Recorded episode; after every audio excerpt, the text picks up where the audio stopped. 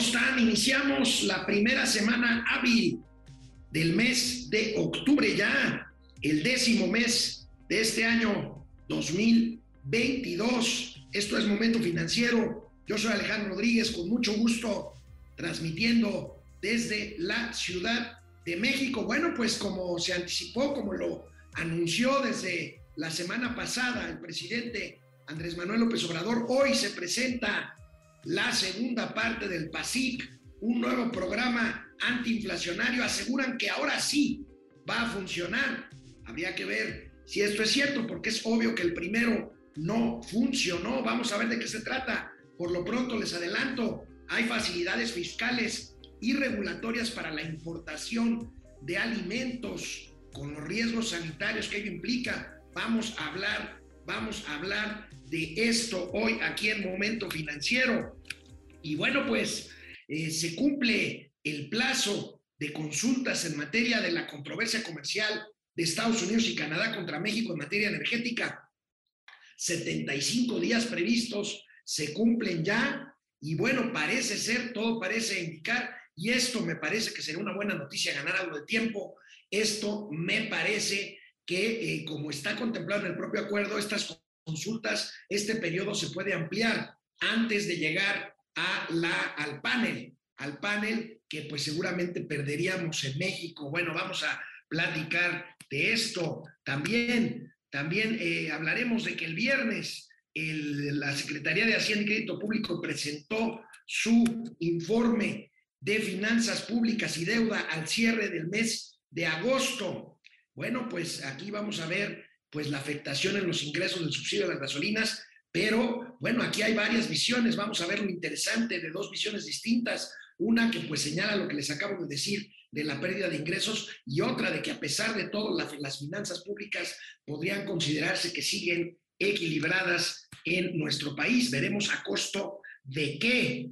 Hablaré también de los mayores ingresos por publicidad de estos podcasts que abundan en las redes. Vamos a revisar este tema muy interesante y por supuesto los gatelazos ante pues la seriedad de lo que les comentábamos el viernes, pues del hackeo que sufrió la Secretaría de Defensa Nacional, pues bueno, tendré que adelantar los contravichilazos porque pues bien vale la pena recordar los, los tumbos que ha dado el presidente López Obrador en cuanto a su salud. De eso escribió hoy una columna en eh, eh, pues las plataformas a donde me hacen favor de abrirme el espacio para mi opinión, mi opinión y mi análisis. También tendremos gatelazos de este lunes. Empezamos. Momento Financiero. Esto es Momento Financiero. El espacio en el que todos podemos hablar. Balanza comercial. Inflación. Evaluación. Tasas de interés. Momento Financiero. El análisis económico más claro. Objetivo y divertido de Internet. Sin tanto choro.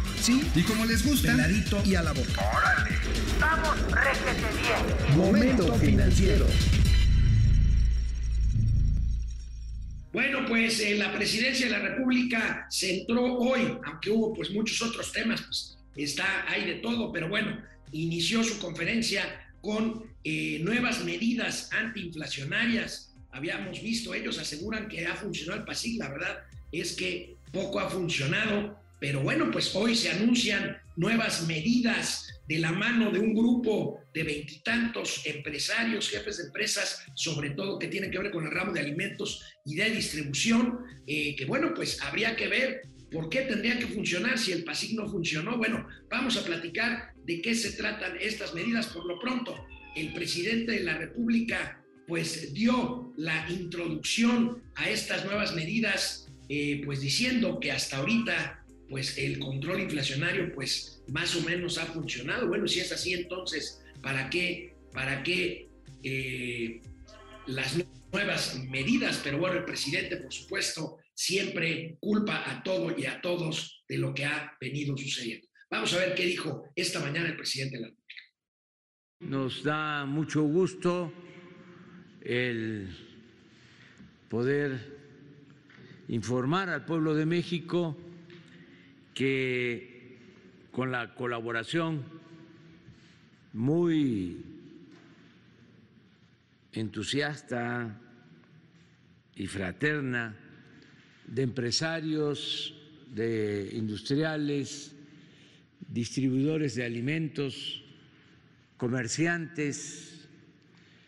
Eh, se ha logrado un acuerdo para que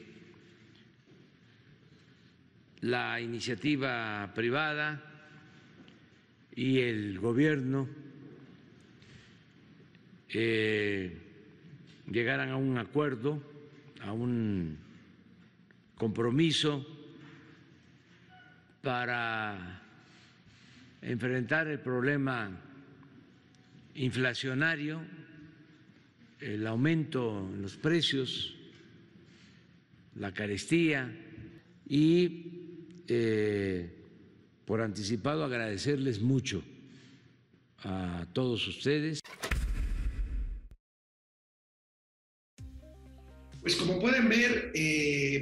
Mismo rollo de siempre, pues suena un tanto cuanto a demagogia, un tanto soso, un tanto plano. El secretario de Hacienda y Crédito Público, Rogelio Ramírez de la Valle, estaba, inició su intervención antes, y se los voy a tener, por supuesto, de detallar en qué consiste este nuevo plan, pues eh, el secretario de Hacienda dio un vistazo de hasta ahorita cómo va el tema de la inflación, que pues supuestamente, bueno, no supuestamente, el gobierno centra o ha centrado su estrategia antiinflacionaria hasta el momento en el estímulo, el subsidio, pues, a las gasolinas. Vamos a ver al secretario de Hacienda y Crédito Público.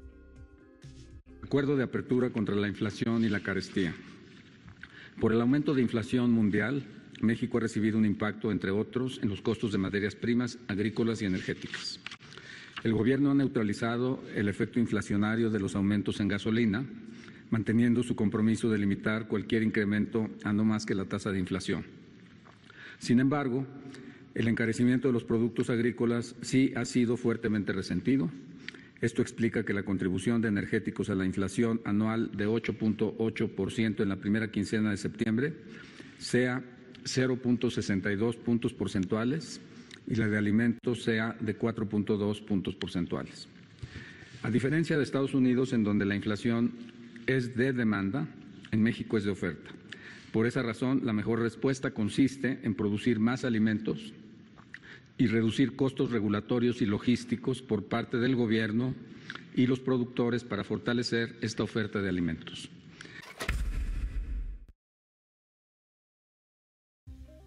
A ver, ok, producir más alimentos. Nada más que el presupuesto, como en muchos otros rubros, ha bajado. ¿Por qué? Porque para mantener, y ahorita lo vamos a hablar, las finanzas públicas, pues lo que se reduce es el gasto mientras no sean los programas sociales o las obras prioritarias del presidente. Entonces, el anuncio, a mi parecer, se centra en el tema de importación de alimentos, que contradice el discurso de soberanía alimentaria del presidente. Y bueno, esto es lo interesante. El, el secretario de Hacienda anuncia estímulos de carácter fiscal y regulatorio, incluyendo la regulación sanitaria, o sea, el ver que los alimentos que entran a México tengan condiciones de inocuidad y de higiene correctas, eh, consiste en estos puntos que señala el secretario de Hacienda y Crédito Público. Aquí el paquete de medidas concretas anunciado el día de hoy en Palacio Nacional. El gobierno federal otorga a las empresas firmantes de este acuerdo una licencia única universal que por lo que hace a las actividades de importación y distribución de alimentos e insumos, para el envase de alimentos de dichas empresas las exime de todo trámite o permiso, incluyendo aquellos del Servicio Nacional de Sanidad, Inocuidad y Calidad, SENACICA, y de la Comisión Federal para la Protección contra Riesgos Sanitarios, COFEPRIS, así como del Impuesto General de Importación. Así se les confía la responsabilidad de asegurar que las mercancías que comercian cumplen con las normas sanitarias de inocuidad y calidad. Durante la vigencia de este acuerdo y en el marco de la licencia, la autoridad suspenderá la revisión de toda regulación que se considere impide o encarece la importación e internación de alimentos y su movilidad dentro del país. Esto incluye aranceles, barreras al comercio exterior no arancelarias y otros requisitos para su ingreso y circulación nacional. Con esta licencia, las empresas se comprometen a llevar a cabo la verificación necesaria que asegure que los alimentos e insumos que se importen y distribuyen sean de calidad y, se encuentren libres de contingencias, tanto sanitarias como de cualquier otra índole. Punto cuatro, no había mencionado los puntos. El gobierno mantendrá su política de contención al precio de los combustibles y electricidad establecida desde diciembre. De... Se examinará conjuntamente la necesidad de extender esta limitación a otros productos. Actualmente el Bueno, pues aquí vemos, ok, manga ancha a importación de alimentos, ok, está bien. Riesgoso. Eh, el tema de los estímulos fiscales a mí me parece bien interesante. Eh, lo que preocupa es eh, cancelar cualquier requerimiento de Senacica, que es la dependencia que garantiza la inocuidad de los alimentos importados, y de la COFEPRIS, que ve riesgos sanitarios. Le está dejando, por supuesto, el gobierno a los empresarios que chequen que la calidad de los productos importados sea la correcta. Hijo, con todo respeto, pero ese no es trabajo de los empresarios. Por eso a mí me parece que este plan, otra vez, es hueco, es hueco. Eh, no, no se ve eh, más allá de una buena intención. Ahora bien, eh, otra de las cosas que eh, anunció el secretario de Hacienda y Crédito Público, estímulo fiscal, estímulo regulatorio, es, insisto, un cambio, un cambio de paradigma, pero bueno, también habla de que se buscará reducir en un 8% el costo del paquete este de 24 productos que en el PASIC no sirvió para nada. Está tratando de establecer, no veo cómo lo logre, de que este, este costo baje de 1.129 pesos a 1.039 pesos hasta el próximo febrero. La pregunta es entonces, ¿la tortilla volvería a subir en marzo? Más allá de que pues estos 24 productos no son suficientes, sobre todo porque no son generalizados, sino un tipo o marca o, digamos modelo de presentación de, por ejemplo, pan blanco, pues no eh, necesariamente puede determinar de que, de que nada más, de que no nada más baje este, el pan en cierta presentación, sino todos los demás, ya no digamos los que se venden a granel en otro tipo de establecimientos que no sean cadenas comerciales. Bueno, pues los empresarios asumen el compromiso de no subir precios en estos 24 productos. Ya escuchamos al secretario de Hacienda y Crédito Público hablar de la licencia única universal de importación de alimentos. Y bueno, en materia de exportación, bueno, pues el, secretario de Hacienda habla de que se cancela la exportación de maíz blanco, frijol y atún y sardina enlatados. Allí estaban los empresarios. Vamos a ver esto, insisto, no le veo yo mayor profundidad a esto. Me parece, insisto, interesante lo de los estímulos fiscales. Me preocupa el tema sanitario, pero bueno, no se ve cómo esto pueda, pueda eh, pues, eh, ir, ir más allá de lo que hemos visto en realidad, y habrá que reconocerlo, aunque ahorita vamos a analizar los costos, ya lo hemos hablado, pues lo único que ha venido con resultados concretos en materia de la lucha inflacionaria o antiinflacionaria del gobierno federal es el tema del estímulo a las gasolinas. Y precisamente, y precisamente con eso, con eso, eh, pues eh, tengo que comentarles que el viernes el viernes la Secretaría de Hacienda y Crédito Público difundió los resultados de finanzas públicas y deuda al cierre de agosto. Destacable, por supuesto, lo que se deja recaudar por IEPS, Impuesto Especial de Productos y Servicios, porque pues este, eh, la mayor parte de este impuesto se va a subsidiar las gasolinas que deberían de haber, deberían de haber costado más por el incremento en el precio del petróleo y esa cantidad se dejó de recaudar. Aquí un tema interesante porque vamos a ver dos formas de eh, abordar la información por parte de los especialistas periodísticos en este sentido del informe del viernes de Hacienda. Por un lado, eh, el economista destaca lo que les estoy diciendo, este eh, golpe que representa los estímulos a la gasolina, a la recaudación de impuestos, que cayó en general la recaudación tributaria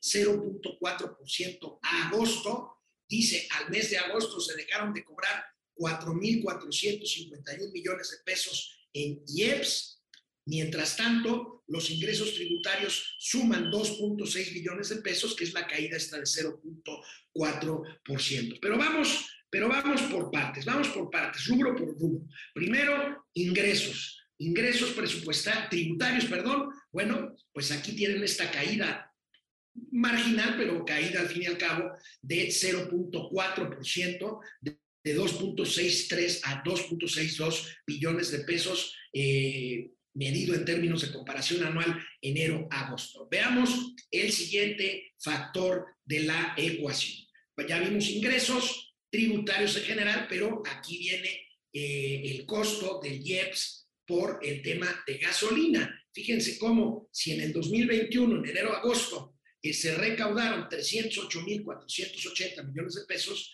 este año apenas 44.608 millones de pesos por este estímulo que pues evitó que los precios de la gasolina subiera. Este es el costo real. Ahora, veamos, veamos la siguiente gráfica que es eh, donde eh, pues les, eh, nos presenta el economista que este, este déficit o esta baja en recaudación por IEPS no alcanza a ser cubierta por la recaudación en materia de impuesto sobre la renta, que es lo que nos cobran por lo que ganamos los eh, trabajadores, digamos, formales. Y aquí tenemos como el impuesto sobre la renta, eh, pues tiene un crecimiento eh, real de 14.8%, pero esto no es suficiente para compensar la pérdida por IEPS, porque en el macheo final, pues queda este, pues materialmente nivel similar eh, con un crecimiento apenas de 0.4% en la recaudación tributaria, este, que materialmente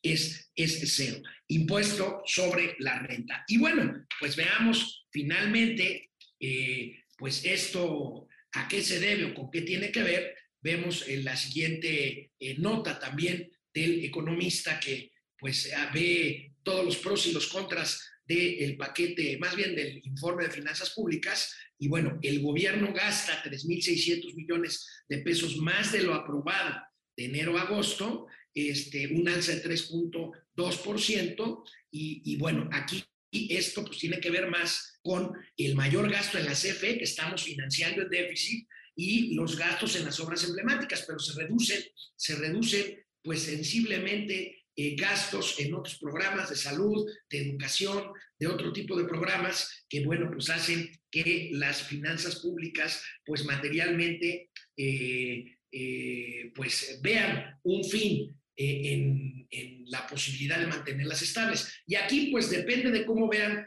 el, gas, el, el vaso medio vacío o medio lleno, amigos y amigas del momento financiero porque si bien ya las finanzas públicas están llegando a un punto en el que ya no tienen más margen de maniobra para evitar que se dispare el déficit fiscal este, eh, sin eh, que haya mayor deuda, eh, que sí la hay, pues, pero mayor deuda todavía de la que ya hemos documentado aquí en momento financiero, pues entonces puede haber la otra versión que es lo fascinante de este negocio de la información, porque sobre estos mismos datos el financiero es mucho más optimista, porque el financiero dice, todavía las finanzas públicas están equilibradas o por lo menos no han caído en un desequilibrio mayor.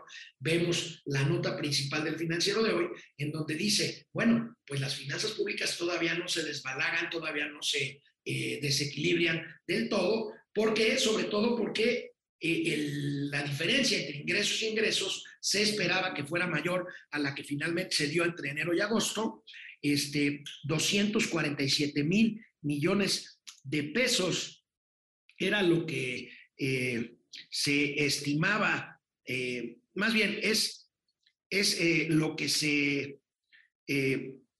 calculaba hasta agosto de ingresos presupuestarios por encima de lo programado y, bueno, pues 3.647 millones de pesos superó el gasto entre enero y agosto, ya explicamos por qué.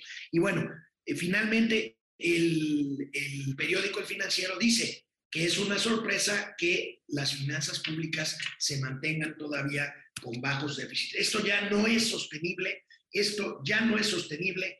¿Por qué? Porque esto tiene dos razones fundamentales. La más importante es que el costo de la deuda fue menor que el estimado antes de agosto. Pero vamos viendo primero las gráficas en las que basa el financiero esta aceleración, esta afirmación. y si me lo pones, aquí tenemos, fíjense cómo, pues eh, de junio a agosto de este mismo año, pues la caída en el gasto neto programado eh, acorde con los ingresos presupuestarios, que incluyen ingresos tributarios, para mantener más o menos este equilibrio de las finanzas públicas. La siguiente, por favor, 541.86 mil millones de pesos. Este, eh, regresamos a la, a la anterior, por favor, para terminar, perdónenme. 541 mil el gasto neto pagado contra 518 mil los ingresos presupuestarios. Vamos a la siguiente de eh, El Economista pese al alza de tasas de interés, y aquí está la otra razón, el costo financiero de la deuda fue 4.575 menor a los millones de pesos, menor a lo programado. Nosotros aquí habíamos reportado que el costo financiero de la deuda se había incrementado por efecto del alza en las tasas de interés, pero sin embargo en el reporte de finanzas públicas al mes de agosto, este, este incremento en el costo financiero fue menor a lo programado y eso explica el optimismo del financiero. En fin, vamos viendo, tenemos este, eh, otra gráfica antes del video de Giorgio, este, Davo. Bueno, no, entonces, estamos, estamos perfectamente bien. Ojalá la explicación sea entendible, sea clara de estas dos formas de ver cómo se están comportando las finanzas públicas. Y bueno, Gabriel Llorio, el subsecretario de Hacienda, le dio a Víctor Piz, mi querido amigo Víctor Piz, eh, que está encargado de la parte editorial del financiero, una entrevista muy interesante en donde Gabriel Llorio explica muy claramente cuál es el reto en materia de finanzas públicas. Por supuesto, defiende la política que está siguiendo la Secretaría de Hacienda, instrumentada en mucho por él mismo, incluyendo la renegociación de la deuda, pero es muy interesante ver y escuchar lo que dice Gabriel Llorio, subsecretario de Hacienda. Veamos. Pues, eh, por ejemplo, lo, que no nos preocupa es el, el, precio del petróleo en este momento no, no, no, parece ser una variable de preocupación porque somos un país exportador de petróleo, pero importador de gasolinas. Y ahí se están haciendo inversiones para tratar de disminuir esta, digamos, esta balanza. Eh, pero hacia adelante los riesgos que podrían existir es que el precio del petróleo siga cayendo de manera eh, sostenida y esto implica menos, eh, aunque implica una, mayor recaudación del impuesto del IEPS gasolinas, implica un menor flujo petrolero para, para, el país. Pero ahí tenemos un mecanismo muy eficiente que ha sido la cobertura petrolera. Entonces ese riesgo está controlado, mitigado, acotado. Eh, y el riesgo de que suban, pues en realidad nos genera una presión sobre el precio de las gasolinas, lo que estamos viviendo hoy, pero usualmente tiene una relación uno a uno. Entonces pareciera que los dos movimientos están, eh, tienen de, de, alguna manera un mecanismo para compensarlos. ¿no? Eh, yo creo que a nivel global hay una situación o un contexto que sí está complicado, porque como inicié, iniciamos esta entrevista y lo que inicié diciendo, hay, hay constantes choques de oferta y hay continuos choques de oferta que se están acentuando por, por crecientes conflictos geopolíticos, que están aumentando en el nivel de intensidad. Eh, si esto se mantiene, eh, abordar un choque de oferta implica acciones de inversión, inversión en infraestructura, reducción de costos de, las economías, y es una agenda más complicada de ejecutar en el corto plazo. Eh, entonces la reacción que está habiendo, eh, que estamos observando a nivel internacional, en realidad es, una, un ajuste de política monetaria que trabaja del lado de la demanda. Entonces, prácticamente lo que va a suceder es que la Reserva Federal o los bancos centrales empiezan a contraer las demandas. Eh, y en ese sentido, eh, no necesariamente controlan la inflación en el corto plazo, sí anclan las expectativas de mediano y largo plazo. Eventualmente la política monetaria tendrá un efecto, pero es a costo de sacrificar un poco de actividad económica en un contexto donde los, choques de oferta están sacrificando también esta actividad. ¿no? Por eso los analistas hablan de una recesión o una desaceleración. Entonces la coordinación de política monetaria y fiscal va a seguir siendo importante. Eh, pero el lado fiscal, las inversiones en infraestructura, en reducir los costos de la economía, eh, facilitar la movilidad, el transporte, evitar todos estos como cuellos de botella en la economía que, trabajan por el lado de la oferta van a ser importantes. No recuerdo una explicación más clara de Gabriel Llorio sobre esto. Ahora, Gabriel Llorio reconoce algo que es muy importante subrayar, el entorno internacional. Parece que con la anexión de territorios de Rusia, de, de Ucrania por parte de Rusia, pues hace que la guerra no tenga un destino todavía eh, pues de visible final y entonces en ese sentido pues las tensiones van a prevalecer. Entonces en ese sentido el secretario Llorio dice, ¿qué se hace en esos casos? pues mayor inversión. Y ese es el problema en México la falta de inversión pública y privada. La inversión pública se está yendo exclusivamente a Tren Maya y a Refinería de Dos Bocas y no hay, no hay manera de ver que esto cambie. La inversión privada, pues a pesar de que cuentan y dicen eh, en la Secretaría de Economía y el propio presidente que la inversión extranjera directa tiene niveles importantes, récord históricamente, bueno, pues esto se debe a otros factores que tienen que ver primero con las reinversiones de lo ya existente y segundo con algunas empresas que efectivamente se están reubicando por el nearshoring, pero no al nivel que podría hacerse eh, debido a las dudas que tiene todavía la inversión y los empresarios, sobre todo en materia de abastecimiento de energía y fundamentalmente de electricidad. Bueno, pues ahí los grandes retos que presentan las finanzas públicas, porque el margen, y aquí sí yo tengo que ser muy claro en la opinión que tengo y que tenemos aquí en, el, programa, en el momento financiero, el margen, el margen fiscal ya se agotó, ya no hay manera, ya no hay manera de eh, sacarle agua a las piedras de la tributación. Mayormente, eh, Raquel Buenrostro insiste en que este año todavía se puede recuperar litigios fiscales, pero el margen, el margen materialmente se ha agotado en este sentido. Y bueno, tenemos desde el punto de vista energético, pues también que platicarles que dentro de tanta información, que si el hackeo, que si, que si el tema de la violencia, que el tema de la inflación, bueno, pues el día de hoy se cumplen 75 días de plazo para las consultas relacionadas con la controversia de Estados Unidos y Canadá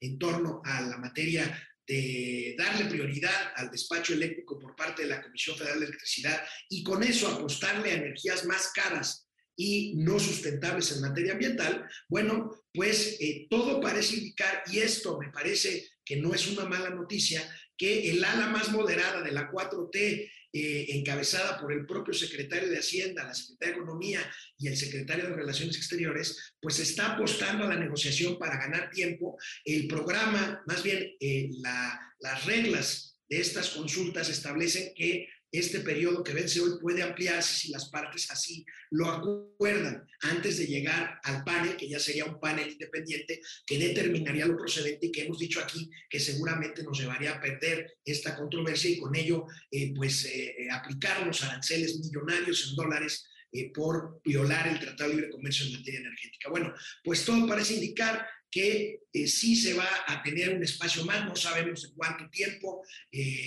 para tratar de llegar a un arreglo en la parte de las consultas y evitar llegar al panel de controversia. Nosotros estamos esperando información clara de parte de la Cancillería o de la Secretaría de Economía para poder confirmar o desmentir esto, porque teóricamente, si el plazo original se cumpliera en esta semana, concretamente el día de hoy, bueno, pues tendríamos que proceder a un panel que duraría aproximadamente un año y en el cual seguramente dentro de 365 días, cuando mucho, pues México sería condenado a pagar compensaciones millonarias por eh, violar el Tratado de Libre Comercio. Bueno, así las cosas, así las cosas, el panorama muy complejo, muy complejo, hay que leer, hay que leer hoy en el financiero, tanto Darío Seis como Enrique Quintana, con pues el panorama complejo, Darío en materia comercial, por esto que les estoy diciendo, y Enrique Quintana por la parte macroeconómica que pues hace ver entre los problemas eh, geopolíticos, los problemas económicos, los problemas de crisis de demanda, los problemas inflacionarios y sobre todo, sobre todo el tema del margen fiscal en las finanzas públicas nacionales, pues se ve que lo que queda de este año y el año que entra serán periodos muy complicados. Agreguémosle la parte política,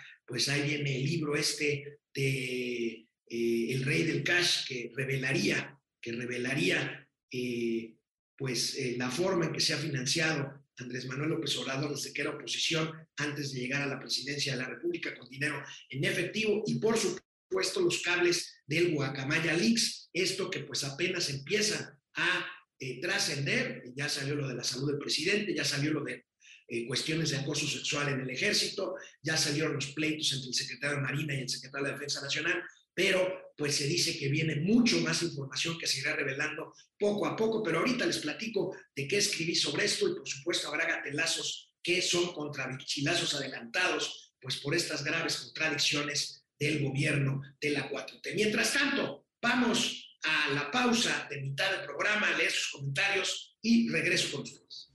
Bueno, pues aquí estamos, Liche Contreras, gracias, buenos días amigos, desde el inicio de semana igualmente, gracias, Pepe Almazán Mendiola, Loret capítulo 69, La Casa Gris, Loret capítulo 96, Jacoba Sedena, Curiosidades. Fíjate, es una buena observación de José Almazán, 69 y 96. Bueno, ahí, qué bueno que no está Mauricio Flores porque hubiera salido ya con una guarrada.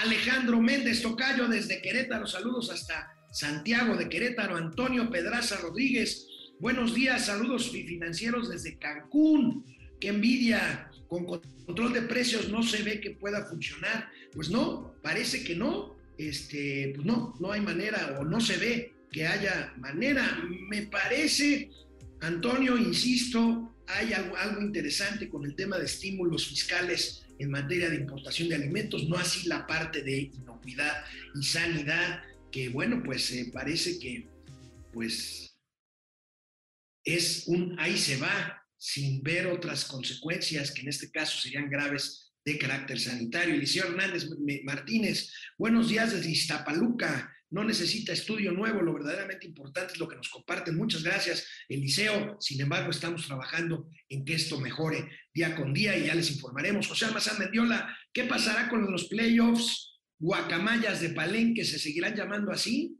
Este, en, entiendo que sí, son las guacamayas de Palenque, a ver si no les cambian el, el nombre, por, su, por cierto, me han preguntado que si ya tenemos algún adelanto del libro este de, de del Rey del Cash. Bueno, lean hoy Actor de Mauleón en el, en el Universal, adelanta algunos nombres que saldrán salpicados por el manejo de dinero en efectivo para el movimiento de Andrés Manuel López Obrador de 18 años para acá. Raimundo Velázquez Hidalgo, saludos cordiales a toda la banda desde Zacatlán de las Manzanas. Saludos a Zacatlán de las Manzanas, allá en la Sierra Norte de Puebla. José Luis Flores Mariano, buen día, Mauricio Yales, los mejores analistas financieros. Oigan, ¿cómo vamos en Deer Park? Ya menos inunda México con gasolina barata. Pues José Luis, la gasolina que nos vende Deer Park cuenta, cuenta como importación y pues el presidente se las quiso vender de regreso más baratas a los gringos pero ya la gasolina en Estados Unidos está más barata que la que se vende aquí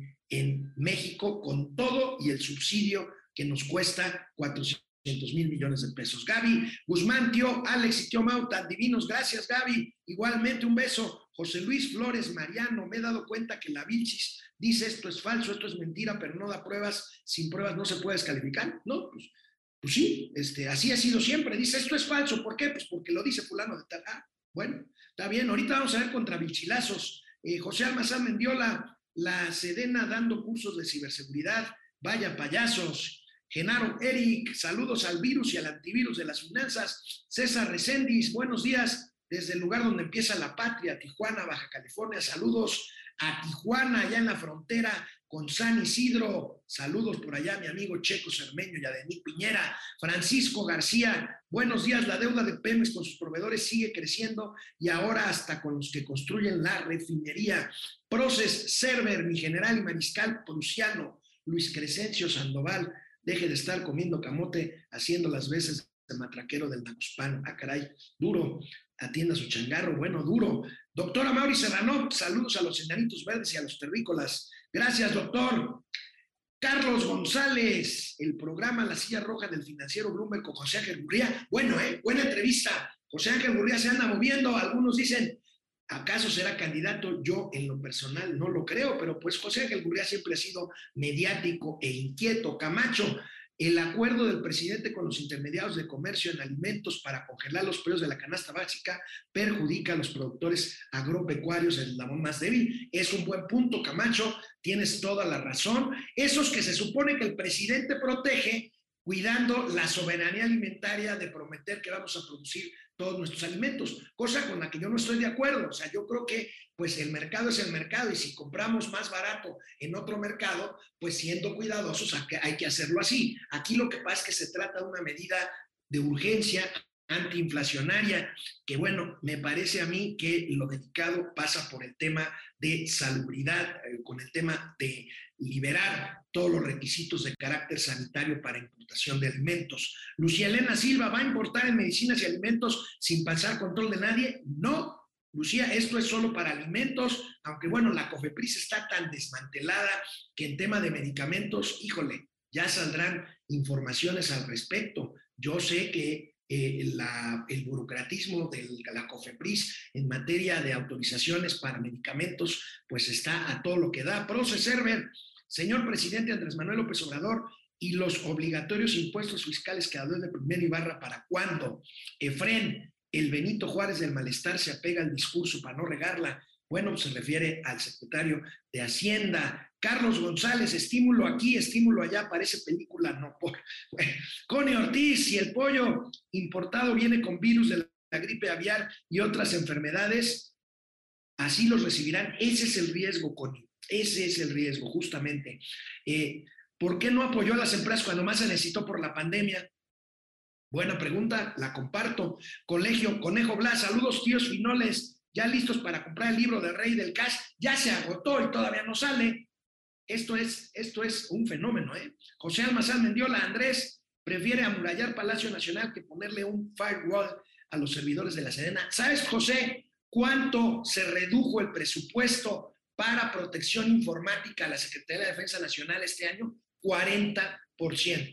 Ahí están las consecuencias. René Franco, ¿qué nueva sorpresa veremos este próximo jueves? Yo creo que antes, René, porque ya los cables de Guacamaya Leaks ya no nada más están en poder de Latinus y de Carlos Doré de Mola, los tiene también el país y los tiene también Carmen Aristegui. Entonces, eso es muchísima información, la están desmenuzando y seguramente irá saliendo poco a poco. Simili 4, ¿y qué de los dos aviones con 100 toneladas de material eléctrico que recibió Cuba por parte del gobierno mexicano? Misterioso apoyo a Cuba en este fin de semana. Doctora Mauri Serrano, Ahora resulta que la 4T tiene el copyright de Ayotzinapa y 2 de octubre. Pues es que ayer agredieron a, eh, Denise Dresser, la corrieron de la manifestación del 2 de octubre, pues porque se abrogan el derecho de eh, copyright, como dice a Mauri Serrano, del 2 de octubre. Yo estoy en desacuerdo. Yo siempre he diferido muchas cosas con Denise Dresser, pero pues Denise Dresser siempre ha en ese tipo de marchas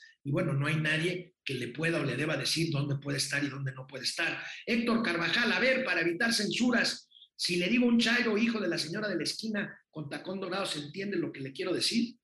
Pues Héctor, sí se entiende. José Almazán Mendiola, le rompen los lentes a Vicente Serrano y la CNDH reprueba el acto, insultan a Denise Lesser y callan. Pues sí.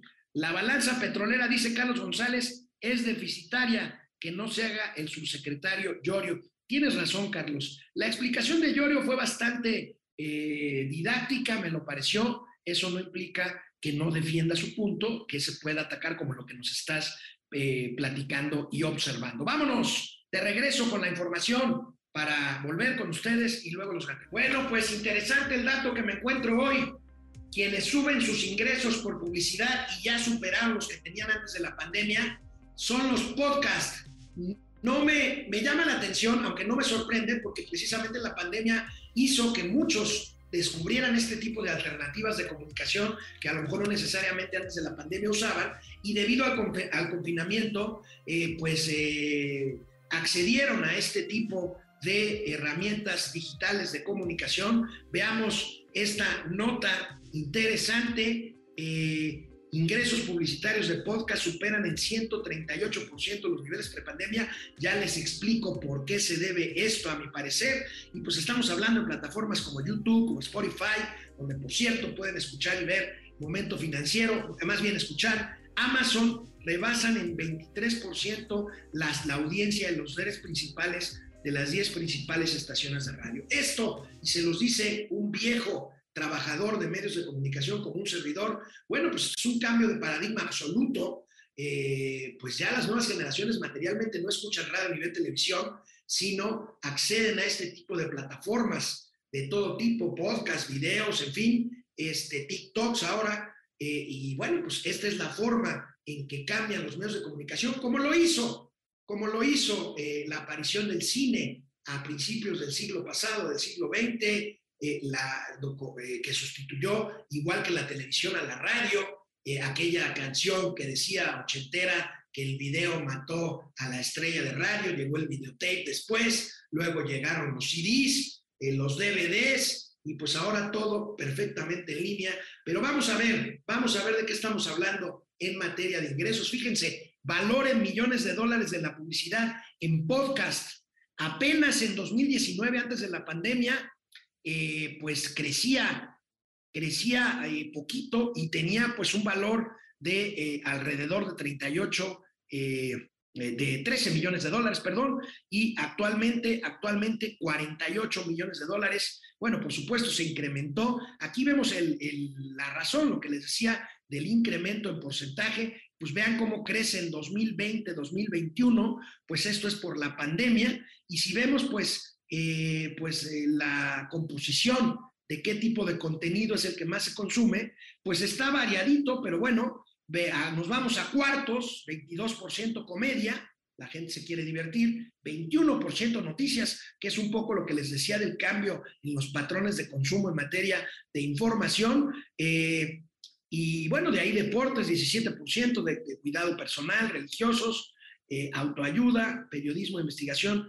y financieros como este programa de momento financiero, 13, 13%. Pues así el cambio en este tipo de negocios y de forma de presentar y de monetizar contenidos informativos. Bueno, pues el día de hoy, el día de hoy escribí una columna, una columna que titulo Cállate Guacamaya.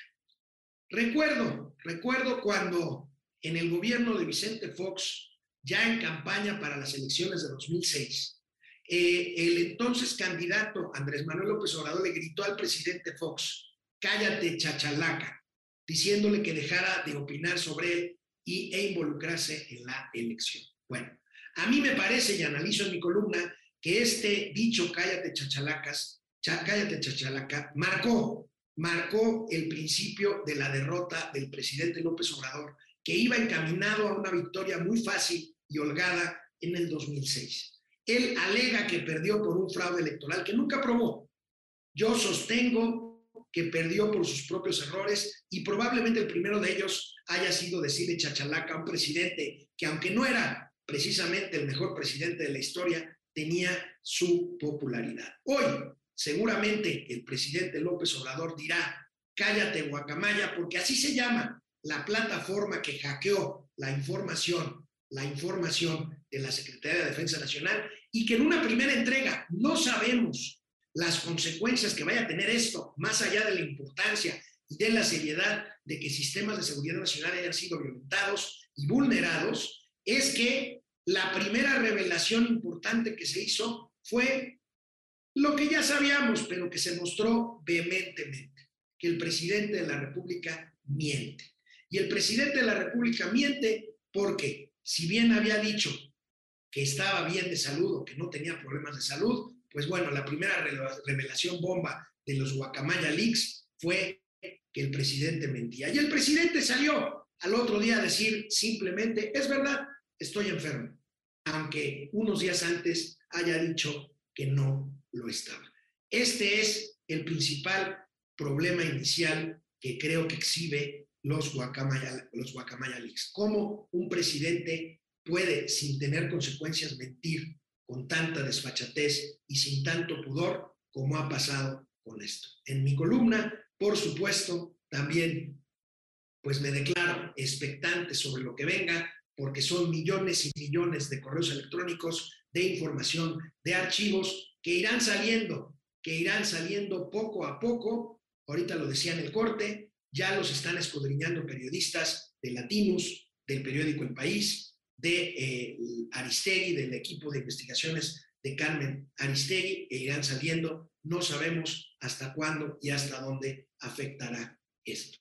Y precisamente, y precisamente a partir de esta reflexión, inicio de regreso del corte con los gatelazos de hoy, que en este caso son contravilchilazos adelantados de eh, el, lunes, porque esto correspondería al próximo miércoles, pero no puedo dejar pasar más tiempo sin machacar esto que es la primera gran revelación de los Guacamaya Leaks. Algo que ya sabíamos, pero que no se, que no se nos había mostrado con tanta nitidez, la capacidad presidencial de mentir. Regresamos. Bueno, pues aquí andamos. Aleluya, Lecky. Exige impuestos sobre como si alguna vez los hubiera pagado, ¿no? Pues no. No, no, no parece que haya pagado impuestos el presidente López Obrador, pues con puro cash. Mario Alberto Álvarez, buenos días, este, financieros. Si, aument, aumentaron los productos y los empresarios anunciados que los mantendrán, ¿cuál sería el beneficio al consumidor? ¿Que no, va, que no va a haber aumentos, ese sería el beneficio? Pues sí. Lo que pasa es que es esta visión simplona de, pues sí, esta visión simplona que tiene el presidente. A ver, comprométanse a no aumentar los precios y así vamos a bajar la inflación. Pues no, no es tan sencillo.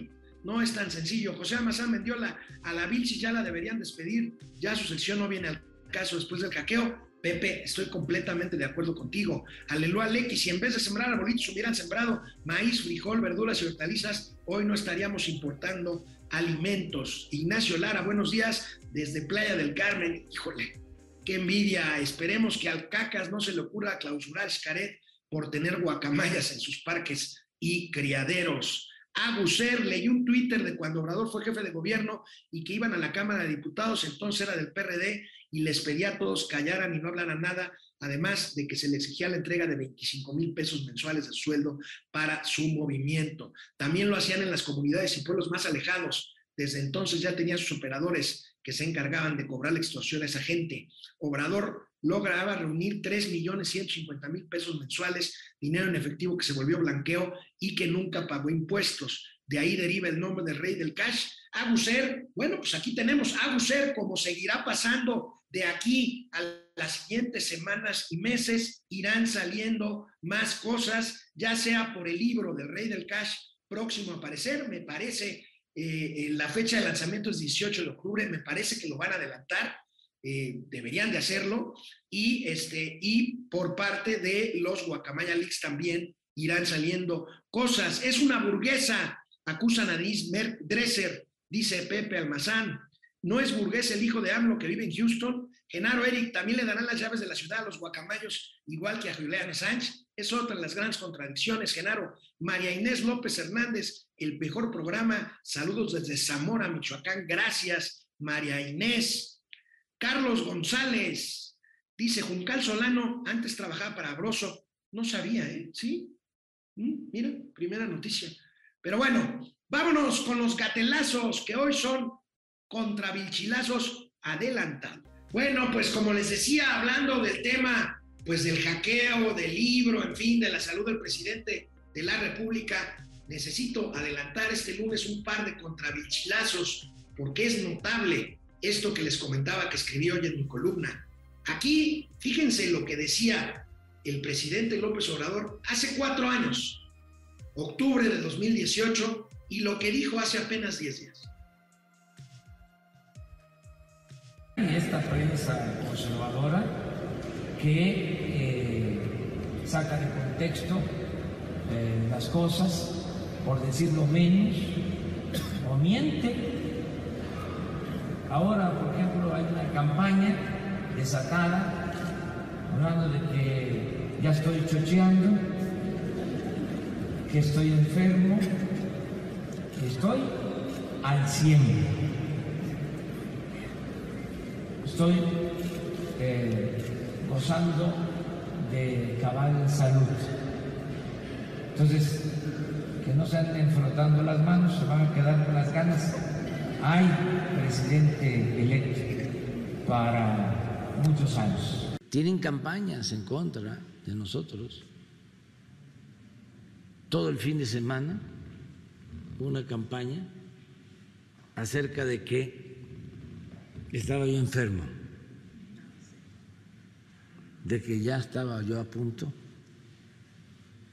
de este irme al otro mundo.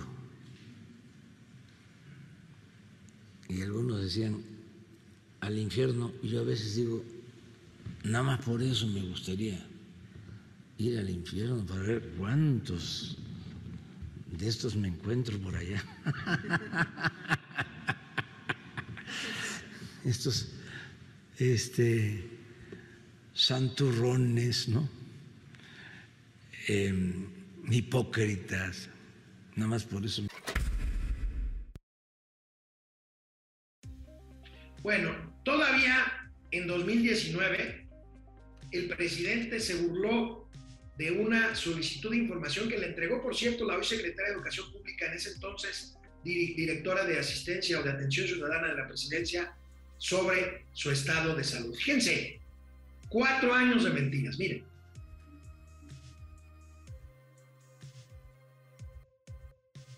Informe de mi persona, para que vean en qué están metidos. Instituto Nacional de Transparencia, Acceso a la Información y Protección de Datos Personales.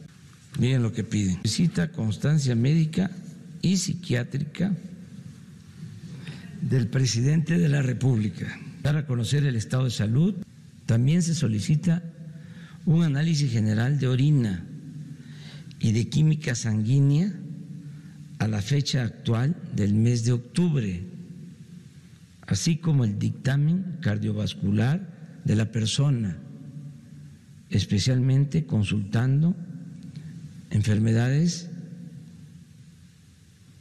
coronaria hipertensión arterial, enfermedades cardiorrespiratorias, cardiopatías, insuficiencia cardíaca, arritmia, enfermedad arterial periférica, cardiopatía congénita y si dentro de su vida ha sufrido de parálisis facial, así como análisis toxicológicos y de enfermedades crónico-degenerativas o terminales. Imagínense, no se miden, o sea, pues voy a tener que ir al...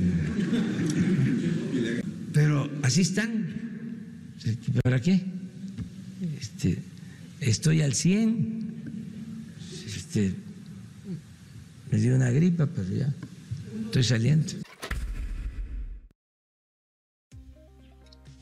Bueno, seguimos. Todavía la señora Vilchis, en un vilchilazo, se ofendió porque cuestionaron la salud del presidente apenas en el grito de hace unas cuantas semanas, que es una maravilla después lo que viene, pero vean, vean a la Vilchis.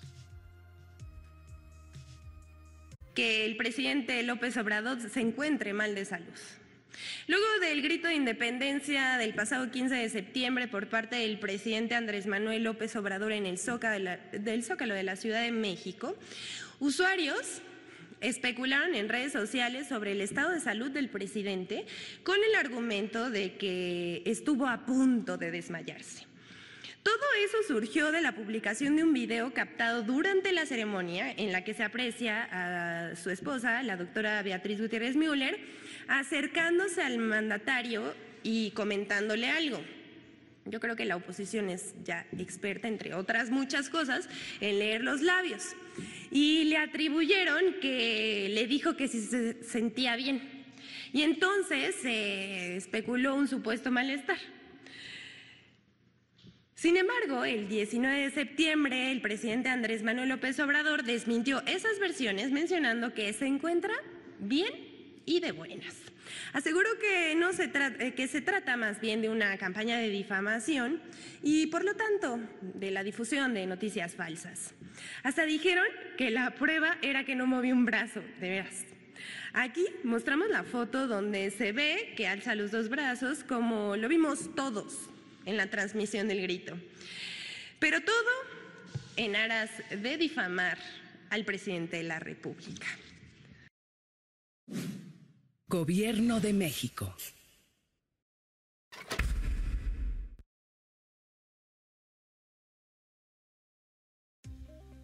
Bueno, el video al que se refería la Vichy lo pasamos en su momento en este programa. Vamos a recordarlo, pero con el toque del gran Van quien asegura que ahí fue justamente donde hackearon la información de seguridad nacional del gobierno mexicano. Mira. Aprovecharon de que están llevando a cabo un cambio del sistema de información y se meten y sacan toda la información. La base de datos de virus ha sido actualizada.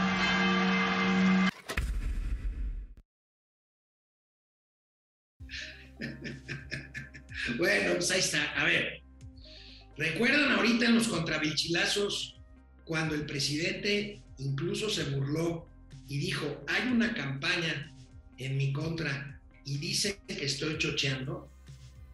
Fíjense nada más lo que dijo ayer domingo, apenas ayer domingo, en su gira por Oaxaca. Ya tengo bastantes achaques. Ya estoy chocheando. Ya tengo bastantes achaques. Ya estoy chocheando.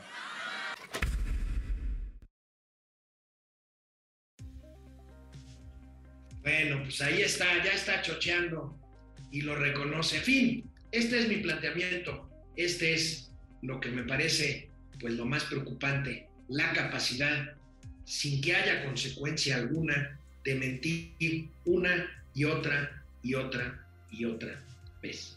Y hablando del hackeo, catelazo de la Secretaría de la Defensa Nacional, que bueno, en medio del escándalo porque su seguridad fue, fue informática, fue violentada, pues saca el fin de semana una convocatoria para qué creen, miren, para la octava Semana Nacional de la Ciberseguridad.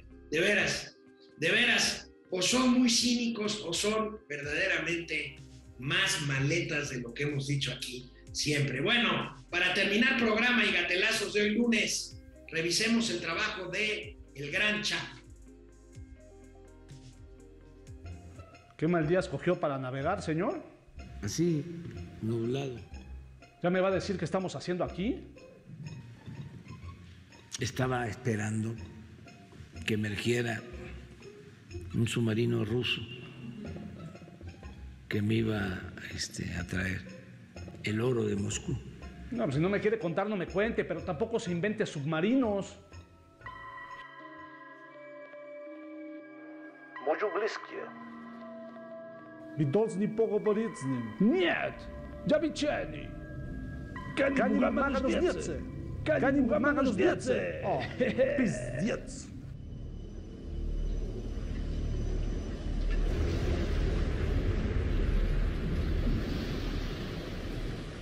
Ay, señor, ¿qué hizo? Business. Business. Pero sí sabe que ellos son los malos, ¿verdad? No, no, no, si esto no es de buenos y malos. Ah, y entonces todo lo que dijo de que tenía un plan para terminar con la guerra, ¿qué fue? Puro choro. Mareador. Camarada, buenos días. Favor de presentarse con nombre ruso. Andrés Manuelovich. Traemos el oro. Un loro.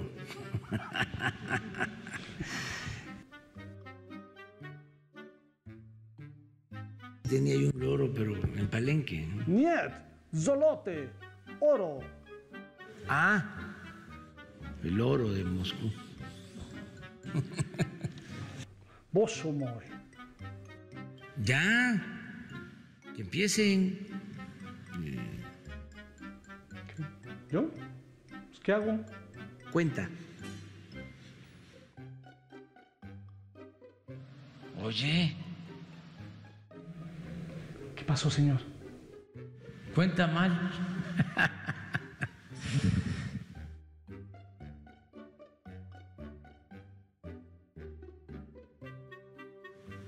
¿Y cómo estamos?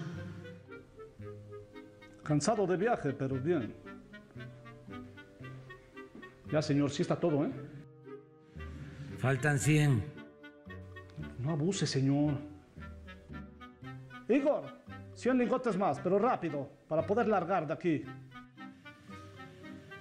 Una vez hablaba yo con una danesa y le explicaba y no entendía. En todo el camino fue risa y risa. Entonces me quiso besar y dije, no, no, no. A mí no me besó. Besó a Manlio, besó a, a Josefina, a Peña, Señor, ya se fueron. a... Debo admitir que no me gustó la forma, ¿eh? Pero ver tanto oro me tranquiliza. Ahora sí vamos a poder comprar medicinas. Yo me quedé, me quedé pensando ayer de que lo mejor es hacer una consulta. No, señor, si va a tirar el dinero, mejor organiza otro concierto.